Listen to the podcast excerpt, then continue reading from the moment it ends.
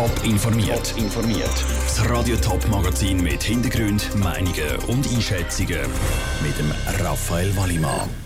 Wie der Handelsstreit zwischen China und den USA mit dem Stellenabbau bei Rieter zusammenhängt und wie die Zürcher Parteien kurz vor der Kantonsratswahlen nochmal um Stimmen kämpfen, das sind zwei von den Themen im Top informiert.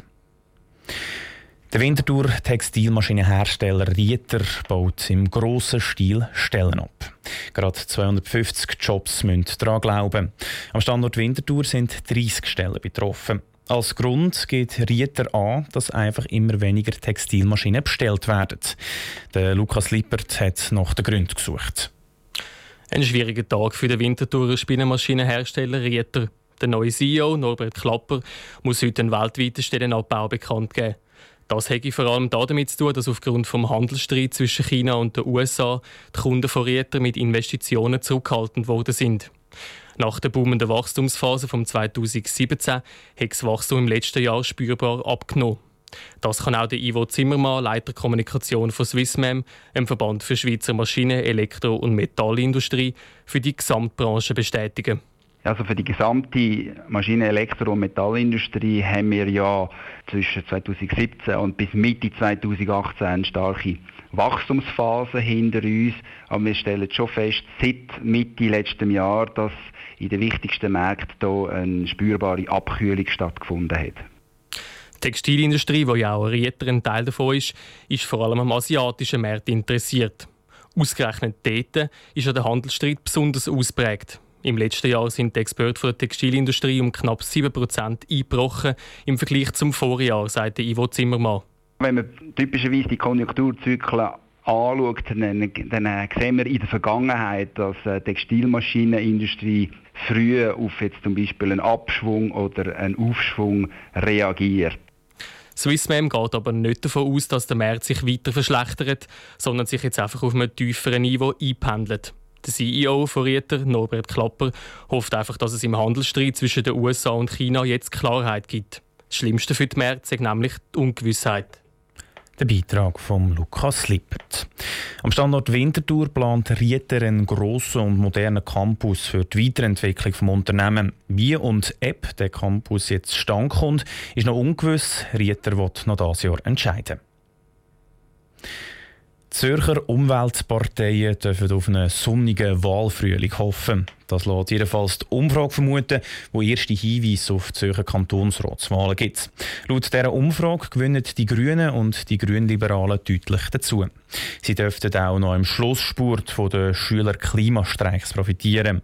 Die grossen Verlierer auf der anderen Seite sind laut der Umfrage die SP und die SVP. Wie in den letzten Tagen nochmal sollen Wähler mobilisiert werden, im Beitrag von Vera Büchi. Die SP könnte über ein und die SVP fast zwei Prozentpunkte an Wählerstimmen verlieren, sagt die Vorwahlstudie vom Tagesanzeiger. Aber entschieden ist noch nichts. Eine Umfrage von Radio Top in der Stadt hat nämlich gezeigt, dass die ganz grosse Mehrheit vom Stimmvolk den Wahlzettel noch nicht eingerührt hat.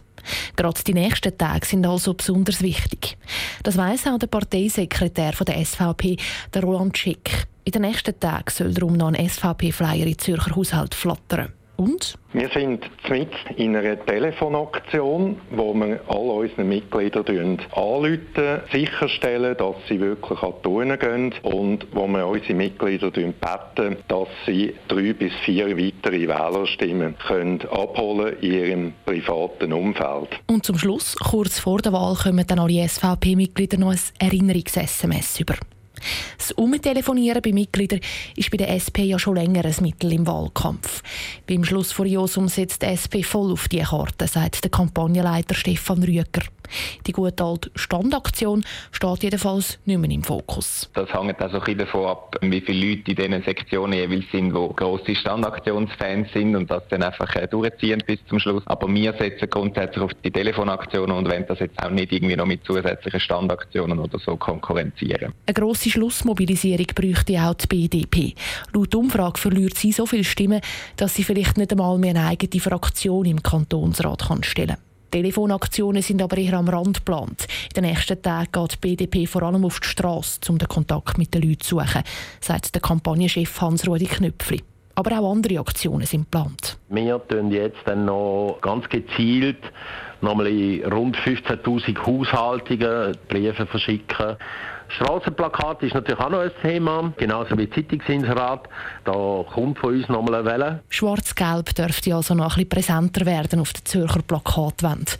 Und dem einen oder anderen Zürcher könnte es in den nächsten Tagen passieren, dass das Telefon schellt und es heisst «Grüezi, ich rufe an zum Fragen, ob Sie schon gewählt haben». Der Beitrag von der Vera Büchi. Am 24. März wird nicht nur das Zürcher Parlament, sondern auch die Regierung neu gewählt. 13 Kandidaten sind im Rennen. Einer ist der Hans Egli von der EDU. Er hat sich wie die anderen Kandidaten beim Top Polit Talk die Fragen von Radio Top gestellt. Der Lukas Lippert hat als erstes vom Hans Egli wissen, wie er auf Winterthur angereist ist. Mit dem Auto, weil von uns her ist die ÖV-Verbindung nicht gut. Das heisst, man hat mehr als doppelt so lange und dann, ist, dann nimmt man das Auto in der Regel. Haus oder Wohnung? Äh, Haus. Stadt oder Land? Land. Kultur oder Sport? Sport. Netflix, SRF oder ganz etwas anderes? SRF. In der Ferien lieber in die Berge oder als Meer? Als Meer. Lieber selber kochen oder in ein Restaurant? Ins Restaurant. Jetzt Sie, äh, wenn, wenn Sie in den Regierungsrat kämen, was sagen Sie an einen Jugendlichen auf der Straße, der gegen den Klimawandel protestiert? Also für mich ist klar, es gibt eine Klimaveränderung und in dem Sinne äh, sage ich, muss man das auch ernst nehmen und, und Massnahmen ergreifen. Ich bin natürlich ein, ein, ein Verfechter vom Anreizsystem. Das heißt, wenn man dort so Massnahmen machen kann, ist das sicher besser und das Beste. Aber selbstverständlich ist für mich auch klar, eine Kerosinsteuer, eine globale Kerosinsteuer muss unbedingt kommen. Was sagen Sie Leute, die Angst Angst haben wegen ihren Jobs, wegen der Digitalisierung? Ich meinte auch, man muss dort wirklich schauen, dass man irgendwo die Leute auch am Ball bleiben lassen aber irgendwo durch auch nicht alles durchkappen. Als Beispiel Poststellen, oder? Es werden immer mehr Poststellen zugemacht, die Leute sollen dann E-Banking machen. Äh, bin ich ein Gegner. Was sagen Sie Leute, die ihre Krankenkassenprämie nicht mehr zahlen können? Wir als EDU haben immer wollen, dass, dass man die Prämieverbilligung den Anspruch nicht absetzen Was passiert ist in der Vergangenheit, wir sind für 100 Prozent, wir sind immer für 100 Prozent Wer ist Ihr Vorbild oder haben Sie überhaupt ein Vorbild? Ich habe, ich habe immer ein paar schon genannt, aber der Churchill, weiß ich, kann, kann, man sagen, ist mein Vorbild, wie, wie er gekämpft hat dort in, in aussichtslosen Situationen, dort, wo es im Zweiten Weltkrieg, äh, wo es gewusst haben, jetzt kommt der Luftangriff auf London. Das ist für mich bewundernswert der EDU-Regierungsratskandidat Hans Egli im Interview mit dem Lukas Lippert. Der Zürcher Regierungsrat wird am 24. März gewählt. Alle Infos und Resultate gibt es auf Radio Top und laufend auf toponline.ch. Top informiert, auch als Podcast. Mehr Informationen gibt es auf toponline.ch.